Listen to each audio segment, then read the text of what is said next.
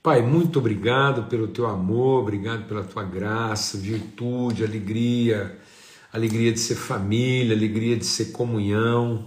Em nome de Cristo Jesus, o Senhor, não é bom viver só, é o Senhor que faz o homem solitário viver em família, e nós bendizemos o teu nome por poder caminhar em família, compartilhar e exercitar mesmo nossa fé em favor dos outros. Obrigado pela vida do Ogalro amigo, companheiro de caminhada, alguém com quem a gente tem repartido pão, quanta honra, Senhor, dedicada pela casa do Galva, a nossa casa, a nossa vida, quantas coisas vividas juntos na intimidade, Senhor. Eu te louvo, bendigo mesmo o teu nome por esse privilégio, com muita gratidão, que o Senhor continue a multiplicar virtudes sobre a vida dele e que ele continue a ser esse homem de unidade, de testemunho ó Deus, de relacionamento na vida da igreja. No nome de Cristo Jesus, o Senhor, ó Pai. Amém e amém. Graças a Deus, a gente está compartilhando aqui um pouco né, sobre aquele que é o princípio que a gente é, considerou no domingo, o princípio da polaridade, né? E aí a gente conversou um pouco sobre isso, né? Sobre é, e aí, Danielzinho, acho que a gente vai encontrar esse final de semana aí, se Deus quiser, viu? Vamos fazer força aí para recebi suas mensais aqui, aqui também corridão, mas a gente deve encontrar aí final de semana, se Deus quiser. E aí a gente está compartilhando sobre isso, né? Sobre é, essa questão da, da, nossa, do nosso esforço na preservação mesmo da unidade, do nosso entendimento, né? Da, da questão da, da, da de, de sermos, né?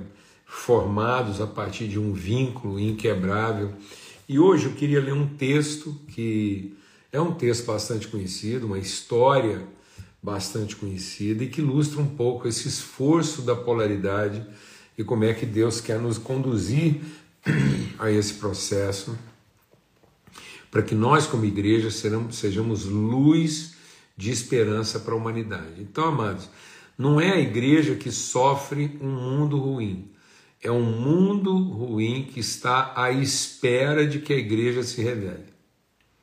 Então nós não podemos melhorar, nós não podemos esperar que o mundo melhore, porque na verdade o mundo é que está à espera da igreja e não é a igreja à espera do mundo. Amém? A palavra de Deus diz que toda a criação geme à espera de que os filhos de Deus é que se revelem. Então nós não temos expectativa nenhuma do mundo mas o mundo conta com a nossa transformação, com que a gente se levante e de fato revele aquilo que é o propósito eterno de Deus para a vida de todos os homens. E aí eu queria ler com vocês alguns trechos do livro de Jonas. Está lá no Velho Testamento, Obadias, Jonas. Né? E muita gente sabe que Jonas foi levantado por Deus como profeta para ir é, falar né, de salvação aos seus piores inimigos. Então é bom a gente lembrar que Jonas foi levantado por Deus para falar do Evangelho, um Evangelho de arrependimento, de confronto e transformação para o povo que era o povo que massacrava, que, que odiava, e não era qualquer povo, né? Os ninivitas, é, lembra quando você estudou na escola aí, né, os livros de história, dizem que os assírios foram campeões históricos, né? É, praticamente os assírios foram que é, aqueles que desenvolveram o rito da tortura. Então eles tinham prazer na tortura, na mutilação, né? em imprimir sofrimento a, a, aos povos que eles iam conquistando. Então imagina você é, é, Deus levantar um homem para falar do Evangelho para torturadores, para aqueles que, que se gabavam né, de torturar, de oprimir, de mutilar. E agora Deus fala assim: oh, Jonas, vai lá e prega e, e fala do meu amor, porque eles vão se arrepender. E vai depressa e fala, porque a maldade subiu até na minha presença. E Jonas falou: Eu não vou falar, eu não vou fazer isso, porque vai que eles arrependem.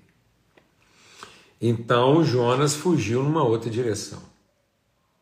Então Deus queria que Jonas fosse numa direção e Jonas fugiu da presença de Deus numa outra direção. E aí acontece que enquanto eles estavam lá no barco, levantou-se uma grande tempestade.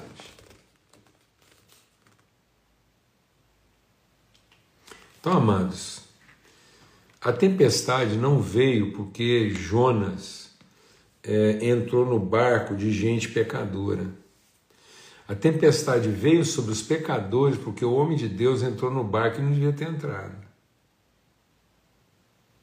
O barco que o estava levando na direção oposta ao seu verdadeiro propósito. Então, toda vez que a gente trafega na direção oposta àquilo que verdadeiramente é o nosso propósito, somos nós que causamos dano às pessoas. Então, quando todo mundo lançou sortes, a sorte caiu sobre o Jonas. E sabe o que é curioso? Ele estava lá no meio de pessoas assim, incrédulas, estava lá no meio de gente que não tinha menor compromisso no reino. Quem conhecia Deus ali naquela situação era ele. E no entanto, quando ele diz: Não, o problema sou eu. A sorte caiu sobre mim porque o problema sou eu mesmo. Eu sou o causador dessa tormenta. E o povo ainda tentou. E aí o povo, eles tentaram ainda recuperar e salvar ele. Mas quanto mais eles insistiam, mais o mar se agitava. Então, amados, em nome de Cristo Jesus, não são as pessoas que têm que nos salvar. Nós é que temos que revelar o caminho de salvação para elas. Mas nós não vamos conseguir revelar caminho de salvação, nós vamos ser caminho de tribulação, nós vamos ser caminho de tormento, de confusão, nós vamos ser causadores das tempestades humanas. Nós podemos ser causa de destruição toda vez que a gente pega a direção oposta àquilo que é o verdadeiro propósito de Deus para a nossa vida. Quando Deus nos manda em uma direção e a gente prefere ir para o outro lado. Então é esse conflito, né? E o que é a direção que Deus nos manda? Deus nos manda na direção de sermos a redenção dos nossos inimigos e não a condenação deles.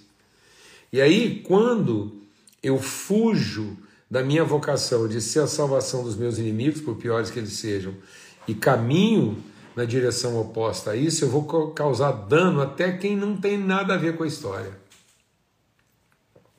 Então, esse povo que está indo para trás não tinha nada a ver com o caminho, eles estavam indo um caminho totalmente diferente daquilo que era a vocação de Jonas. E Jonas foi levar problema lá onde eles estavam. E é isso que nós vamos fazer.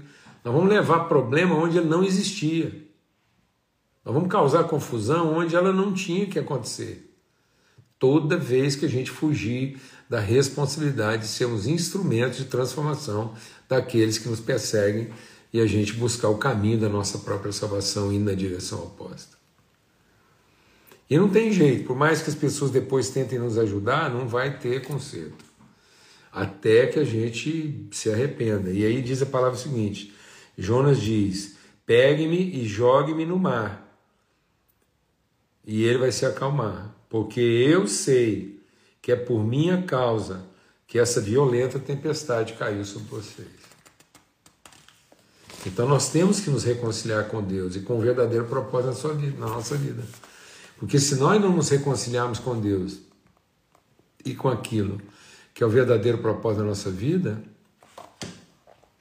nós vamos ser causa de problemas ainda maiores, em dificuldades ainda maiores. E aí agora eu quero ler o capítulo 3 de Jonas.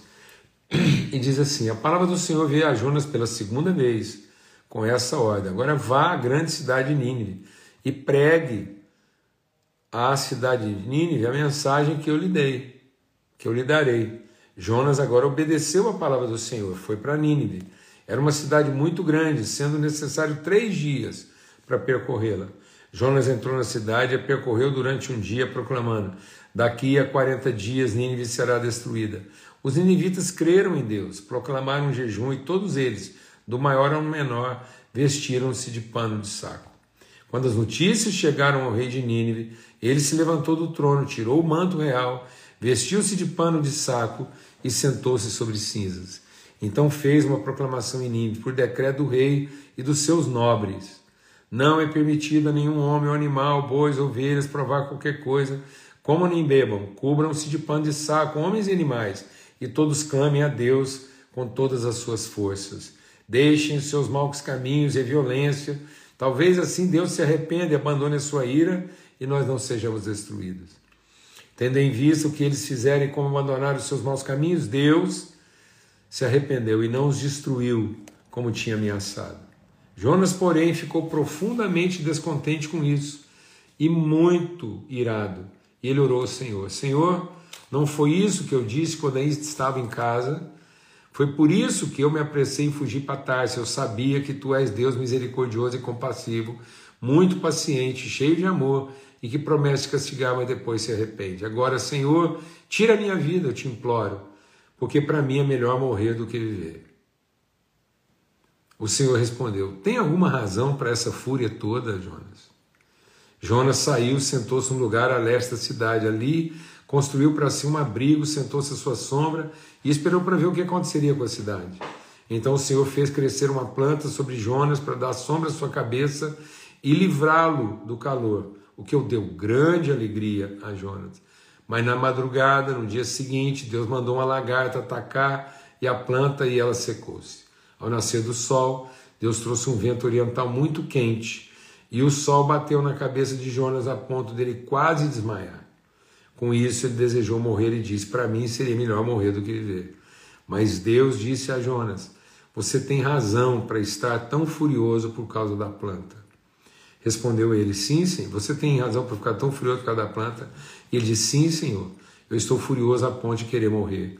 Mas o Senhor disse: Você tem pena dessa planta, embora não tenha podado nem a tenha feito crescer.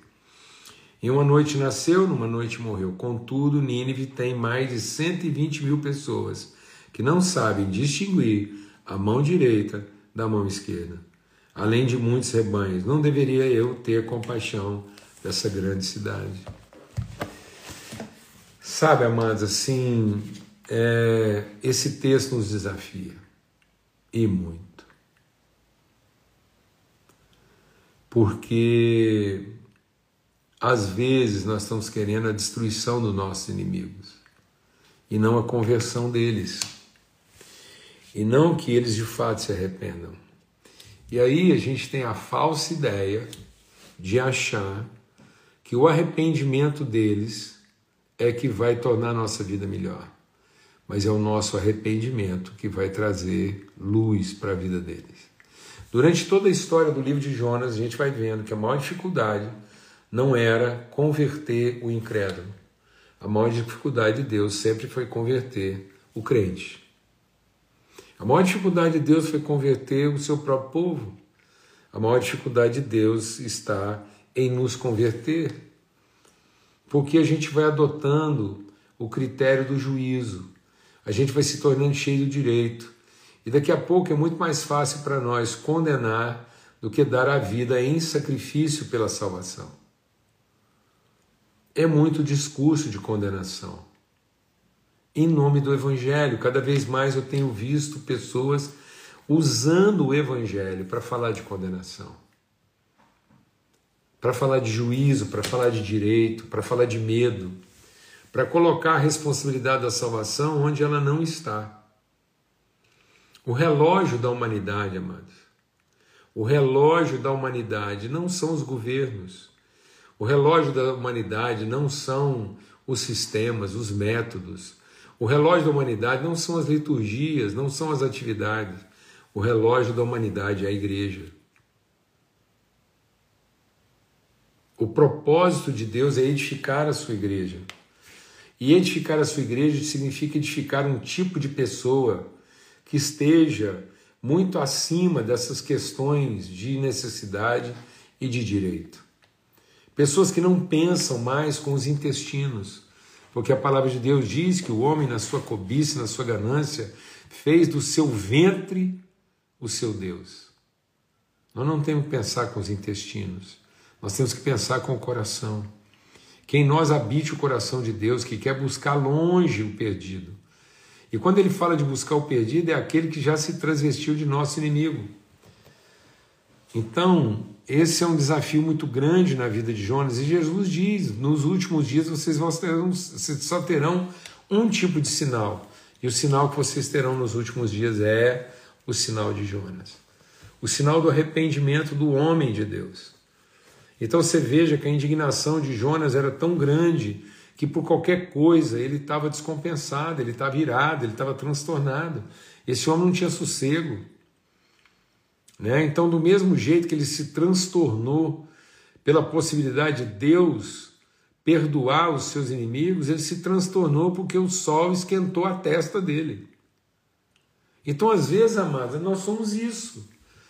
Nós somos gente tão susceptível que a mesma ira que nós temos para as relações que nos frustram, nós temos para as situações que nos incomodam.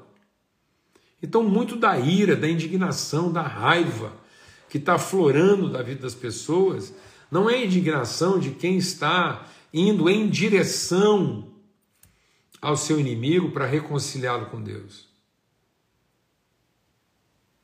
Mas é a indignação de quem quer a morte dele, a condenação, de uma ou de outra forma. E é Jesus que está dizendo, é o Espírito Santo que está nos dizendo, como disse para Jonas. No fundo, essas pessoas não sabem discernir a mão direita da esquerda.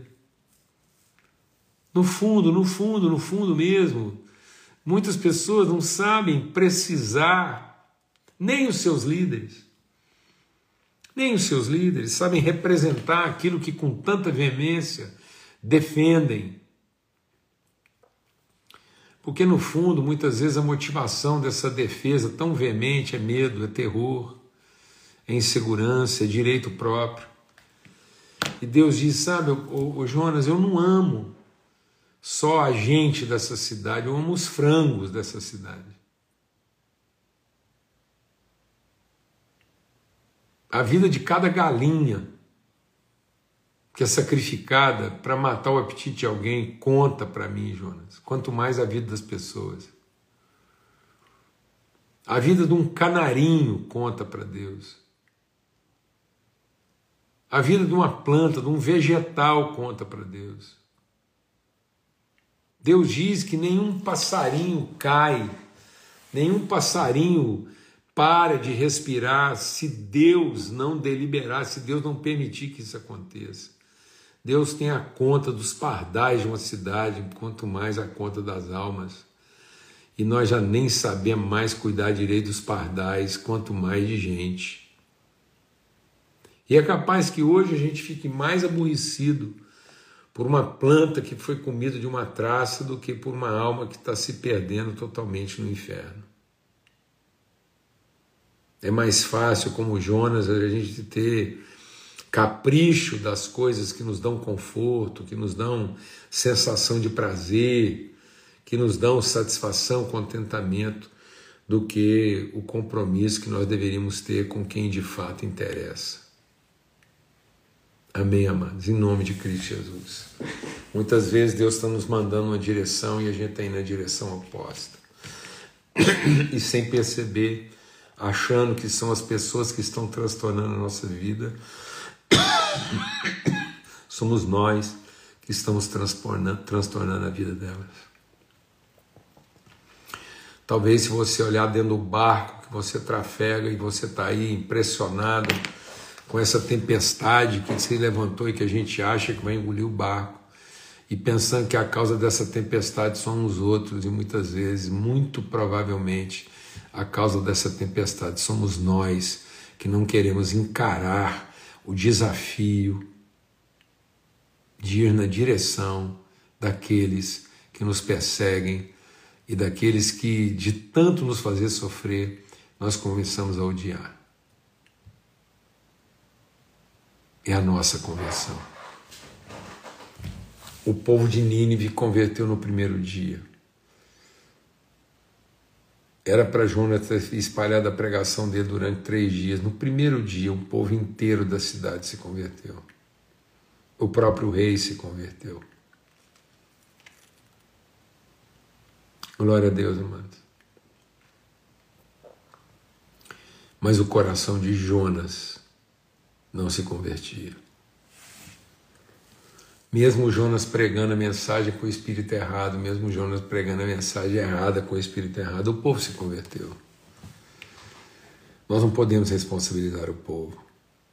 Às vezes o povo é, se a gente estiver no lugar certo, fazendo a coisa certa, na hora certa, se a gente estiver realmente em plena submissão ao Espírito de Deus, o povo não vai ser problema. O problema continuará sendo a gente. Amém, irmãos? Em nome de Cristo Jesus, o Senhor. Não vamos responsabilizar aqueles que não têm para oferecer aquilo que os verdadeiros responsáveis têm para oferecer. E os verdadeiros responsáveis por esse processo somos nós. Agindo de maneira lúcida, clara, intencional, indo fazer aquilo que a gente detesta fazer. Ir na direção daqueles que nos perseguem, daqueles que nos odeiam, e sermos instrumentos de salvação na vida deles e não de condenação. Forte abraço. Fica na paz. Até amanhã, se Deus quiser.